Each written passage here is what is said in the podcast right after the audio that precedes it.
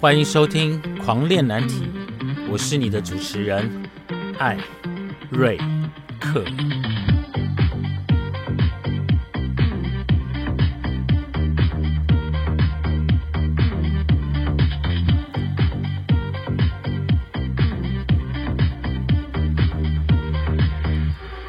我们聊难题，聊青春，聊叛逆，聊出柜。从躲警察的那个年代，到现在同婚的多元文化，让艾瑞克来告诉你，这个世界多么的有趣。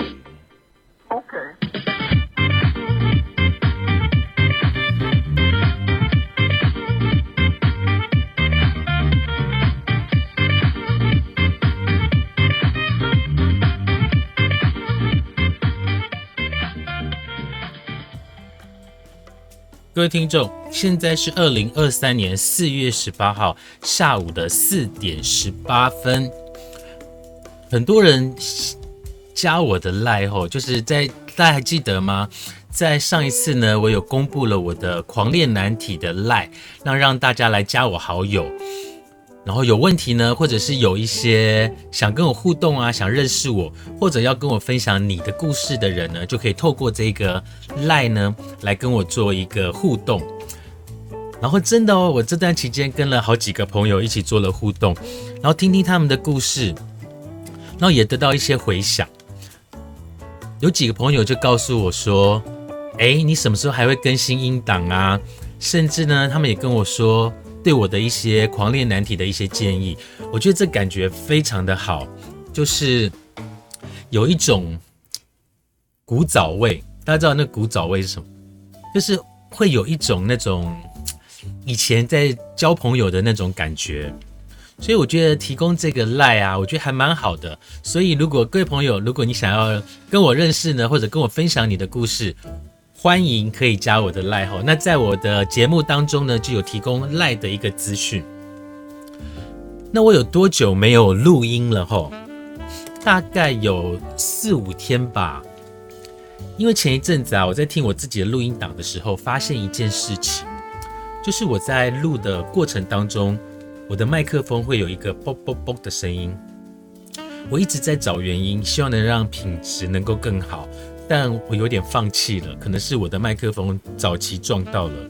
不过各位听众千万不要太严格的来看我哈，毕竟我不是要那个报名金钟奖，单纯呢就是要跟大家聊一聊我的故事。所以呢，请大家呢，要不要伤害到你的耳膜呢？我们就继续容忍我这样的一个录音品质。在上一集的节目当中呢，有跟大家聊到，就是关于 UT 聊天室。那当然，我的节目呢，本来就是要告诉大家，在过去同志圈在没有网络交友的那些日子，我们都是怎么去认识新朋友的。今天呢，要再来跟大家聊一聊，在我们那个黑暗背景的年代，我们除了公园之外，当公园十二点打烊了之后，我们都要去哪里认识朋友呢？还记得吗？我之前有说过。像是三温暖啊，或是 gay bar，这些都是可以继续认识朋友的地方。但是有些人他不会去这些要花钱的地方，那我们要怎么继续去认识新朋友？今天呢，就要来跟大家聊一聊关于崇德街黑街的故事。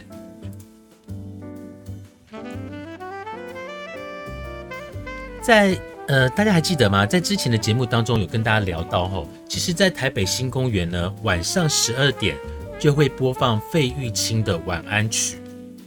我们听到晚安曲呢，就是要跟大家说再见了，是吗？没有，你知道，像我们这种家庭不温暖的人，我们就会去公园的外围啊，反正怎样就是不回家就对了，就会在公园的外围啊晃啊逛啊，或者。或站也或坐，在那个地方等着看人，等着被认识，或者等着去认识人。那除了公园周围之外啊，以前的那个常德街，我们俗称它叫做黑街。为什么它叫它叫做黑街？因为它的路灯，嗯，时开时不开。那当不开的时候呢，它就是名副其实的黑街。但如果是有微弱的路灯的状态呢，它还是黑街。为什么？因为它不是一条很热闹的街道，就是在旧台大前面的那一条哦。我们以前呢，在十二点结束之后呢，我们会一群人呢就转往黑街去认识别人、认识朋友。那黑街的历史其实从有了二二八公园，就新公园有了同志的聚集之外，我相信常德街，呃，那时候我还我虽然出道三十五年，但是还不至于参与过最早期。但在那个时候呢，我相信二二八公园打烊了之后呢，流连忘返在黑街的人真的蛮多的。可是，在黑街呢，其实有过非常多一些悲伤的故事。那我今天有上网在。呃，PTT 的实业坊哦，帮大家找到了一段关于黑街的历史。我们来看一下吼，这段故事到底是个怎么样的一个悲伤法？在一九九七年的夏天，一九九七年的夏天呢，距离台湾已经解严大概十年了。哇，会讲到解严，那真的是很久以前的事情了哈。但是呢，在常德街呢，却发生了一件让人非常非常生气的事。尤其是在九七年那时候，其实台湾的同志文化还没有被大家给认同或者是了解，所以很多人对于黑街就会蒙上一层一层神秘的面纱。那对于一些味道人士呢，就会觉得，哎呀，那就是同志在那个地方胡作非为。各位听众，直男在。各个地方胡作非为的还会少吗？好不好，就是我把标签给拿掉，我们就把这些事情，我们就来听听看。这个呢，大概好久以前吼，这是一位作家，他访问当场被临检的当事人之一的录音文字档。在过去哦，晚上十二点以后呢，如果你没有回家，你在外面流连忘返，是会被抓去警察局，然后就是被临检。我个人也有曾经在午夜十二点。之后，然后被警察临检，被带到警察局的经验。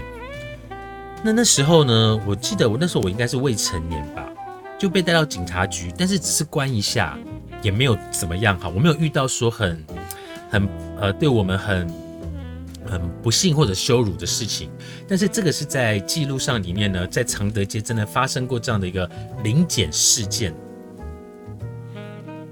好，我们来看一下哦，这个叫做常德街临检事件专案小组。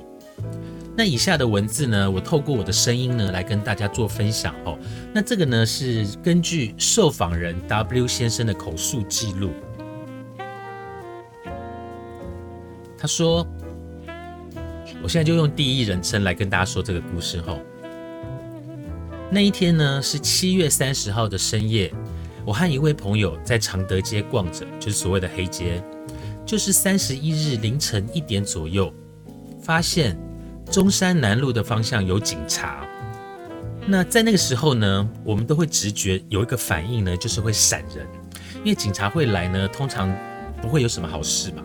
可是后来想想，我们又没有做什么违法的事情，所以就算警察临检呢，也没有什么好怕。就在我们往警察所在的中山南路的方向走的时候呢，听到警察大声的说：“通通过来。”然后呢，警察一一搜集当时在场所有人的证件。那个时候呢，大概有七八位警察，包括两三位呢是穿便衣的。然后呢，就有一位穿便衣的警察呢，他听到有人叫他组长，然后旁边来了两辆警车。其中呢，有一位警察呢，他是拿着枪的。我们是最早被拿走证证件的人。拿走证件之后呢，警察并没有要还的意思，而且还要我跟我的朋友上警车。那我的朋友就觉得很奇怪，没有马上配合上车。这个时候呢，警察用力的推挤，要把我们挤上车，而且叫我们一定要上警车。我们就觉得很生气，就说。你推什么推呢？不是已经看过证件了吗？那这时候呢，有一个好像是警察长官的人哦，他是穿便服的，他就出来缓和场面，他就说：“哎呀，没有啦，没有啦，只是盘查而已啦。”好，那另一边呢，警察就开始要求所有的人到警局，但是其他的人也觉得怪怪的，开始跟警察说：“我们已经被看过证件，我们也没有犯罪，为什么要到警察局？”那有一个警察就很严厉的说：“最近有人报警说有妇女被恐吓，我不知道这个跟同志到底有什么样的关系。”听到这些话呢，我感觉自己的人权深深的被践踏着。但是当时的我们能做什么？当时我们只能保持沉默。我不想因为讲了一些什么话而被特别的待遇。在那个民风未开的情况下呢，真的。对于同志的不友善呢，的确是，呃，非常的明显。所以同志讲任何的任何的话，做任何的辩驳，只会被更加的羞辱。吼，那另外一个记者这时候就说了，他说只是做做记录，很快的。那也有人质问说，那你们为什么不用电脑查一查就好的呢？警察的答复是说没有办法。所以后来那一天，大概一群人哦。一群人哦，大概四五十个人，就跟着到了警察局。那为什么会去？我想是因为这些人的证件都被拿走了，你不得不去警察局。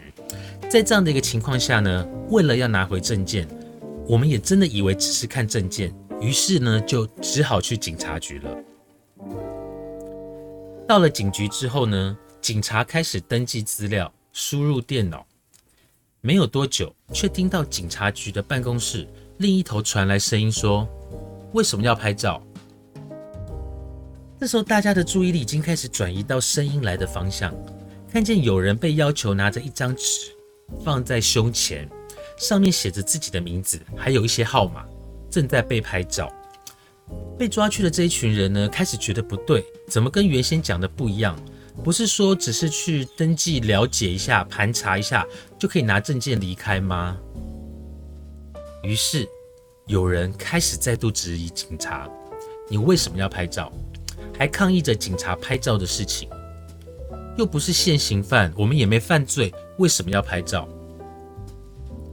这时候呢，警察已经没有任何的借口了，他直接说：“回去告诉你们的朋友。”十二点以前可以到公园，十二点以后呢，就请你回家。不要忘记哦，我们刚刚有说过，那时候已经解严十年了哦。好，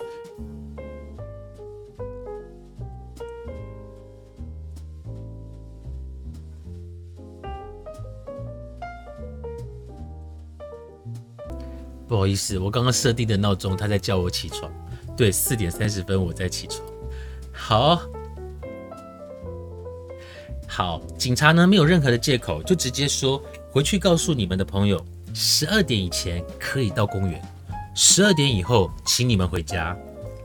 另外呢，有一个警察就说，我们就是要用临检，让常德街能够杜绝没有人可以去。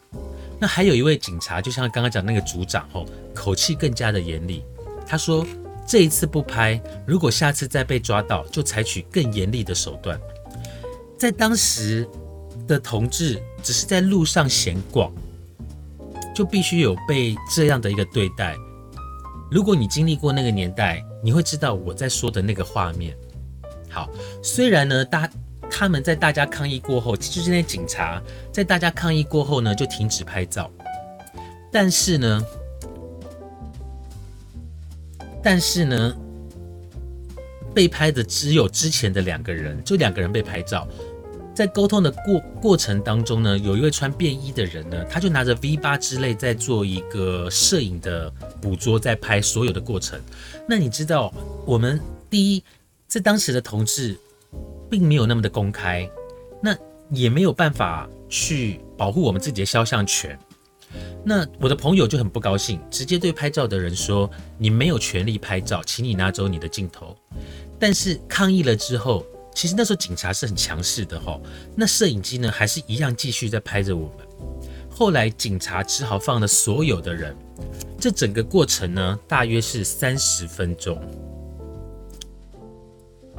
就我的直觉，被抓去的所有男生应该都是同志，而且从警察的一些谈话可以知道，他们这样大规模的抓人，其实是针对同志而做的。不然为什么会说十二点以前可以到公园，十二点以后回家？而且我觉得警察是有计划的进行这些行动，因为我事后发现。最早还没有到警局之前，在常德街，警察只是收集证件。在过去，好，并没有当场要看的意思。同志们因为证件被收走，迫于无奈，只好被配合到警察局去做一些侦查。而执行的过程当中呢，一直有几位像是主管之类的便衣警察在带领整个任务的执行。对于警察一直以超过十二点不能在街上逗留为说辞，想要把常德街的同志全部赶走，我感到纳闷。都已经超过二十岁了，证件也看过了，又没有犯罪，为什么不能留在常德街？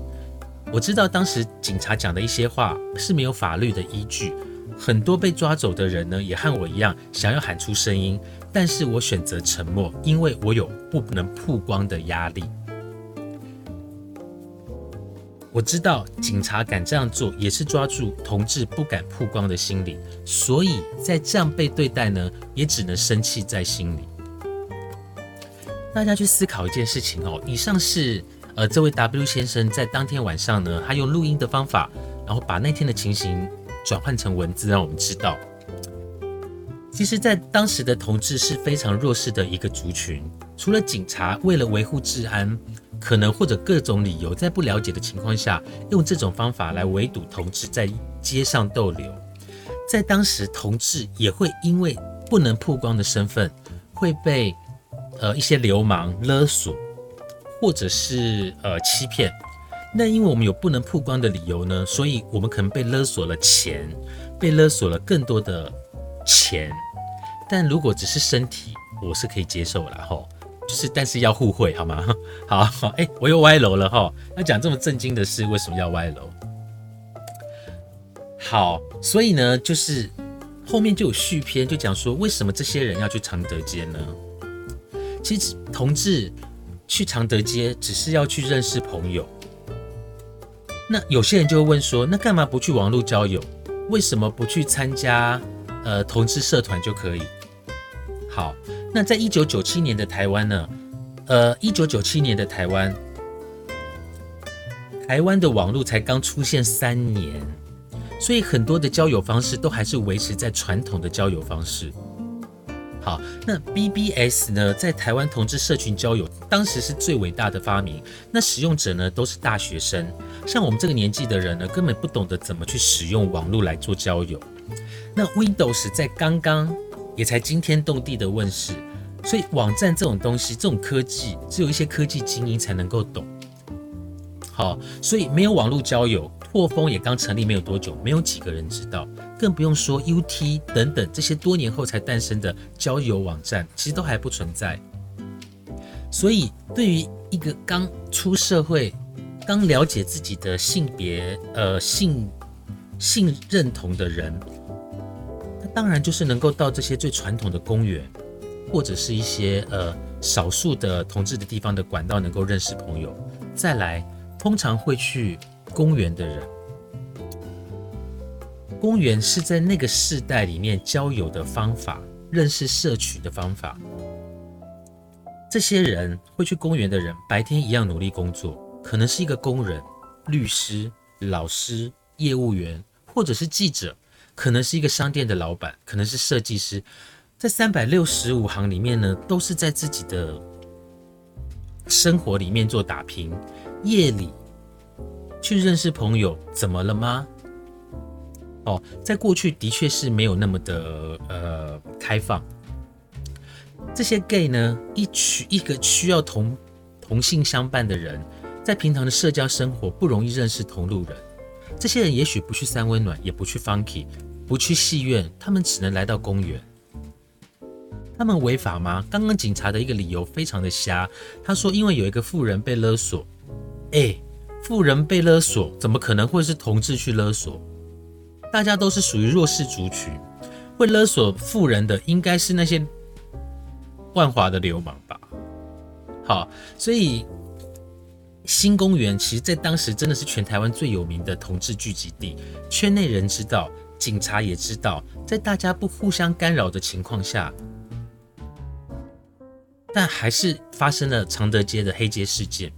好，那像当时的八卦杂志，像大家听过我的故事就知道，我就是从翡翠周刊、时报周刊、美华报道里面的报道，我才知道说，哦，原来新公园有这样的一个地方，同志聚集的地方。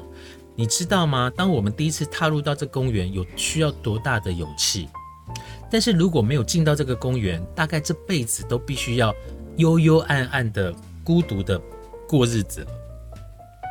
公园对主流媒体来说呢，对对当时的一个杂志媒体来说，是传说中可怕又堕落的深渊。对需要交朋友、踏入社群的 gay 来说，却是一个重要的社交场合。也因为新公园靠近总统府，成为全台湾唯一一个午夜十二点必须关门的公园。夏天的周末夜，公园里面的人真的很多。不管是年轻的 gay、中年的 gay、老年的 gay，全都流连忘返。我们只是在那个地方交朋友。十二点一到，公园关门，紧邻的台大的常德街就成为继续徘徊的地方了。所以在九七年七月三十号的这一场临检，吓坏了四五十个这样的男同志。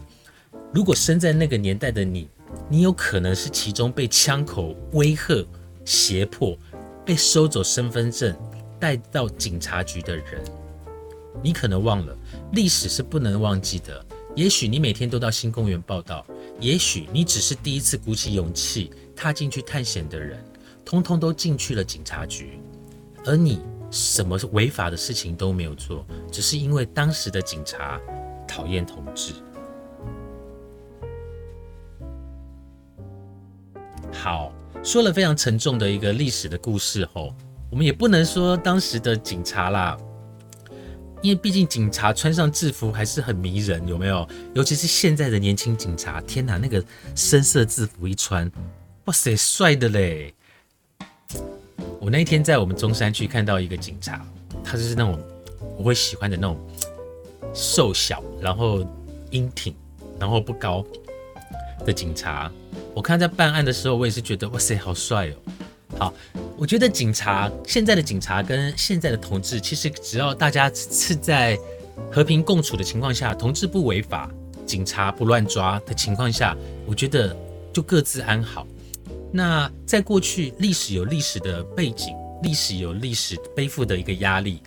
这个事件提出来呢，只是要让大家知道说，这个故事曾经发生在同志革命的一个历史上面。警察也许当时的方法是比较强硬了一点。那当时因为大家对于同志并不是太了解，我相信现在的警察对于同志，我们不要说有爱啦，但是我相信，呃，警察看待同志的目光是一样的，跟看待一般人是一样的。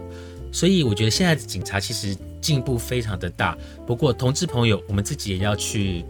呃，洁身自爱哦，就是因为同志的圈子里面有太多的一些诱惑，但洁身自爱这件事情是非常重要的关键。好，狂恋难题呢这一集呢又把大家带回之前的一些历史的故事。那当然，呃，各位的听众，你们给我的一些建议我都有收到。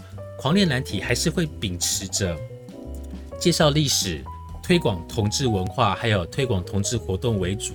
当然，难题保健室也不能忘记，还有个人的一些蠢事也会陆续的跟大家做分享。非常感谢大家的收听，我们下次见，拜拜。